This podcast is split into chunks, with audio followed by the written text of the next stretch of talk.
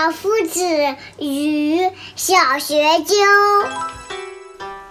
请教夫子，六十年和甲子有什么关系呢？为什么大家都说六十年叫一个甲子呀？哦，小学究呀，问的这个问题涉及到了天干地支的学问啊，是中国古代文化中的核心人文科学。简单的说呢，就是十天干。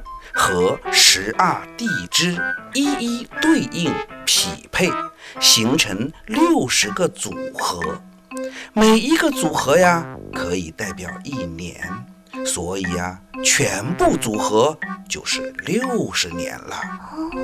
因为每一次六十个组合呀，都是从甲子开始的，所以再次遇到甲子的时候呢，当然已经是。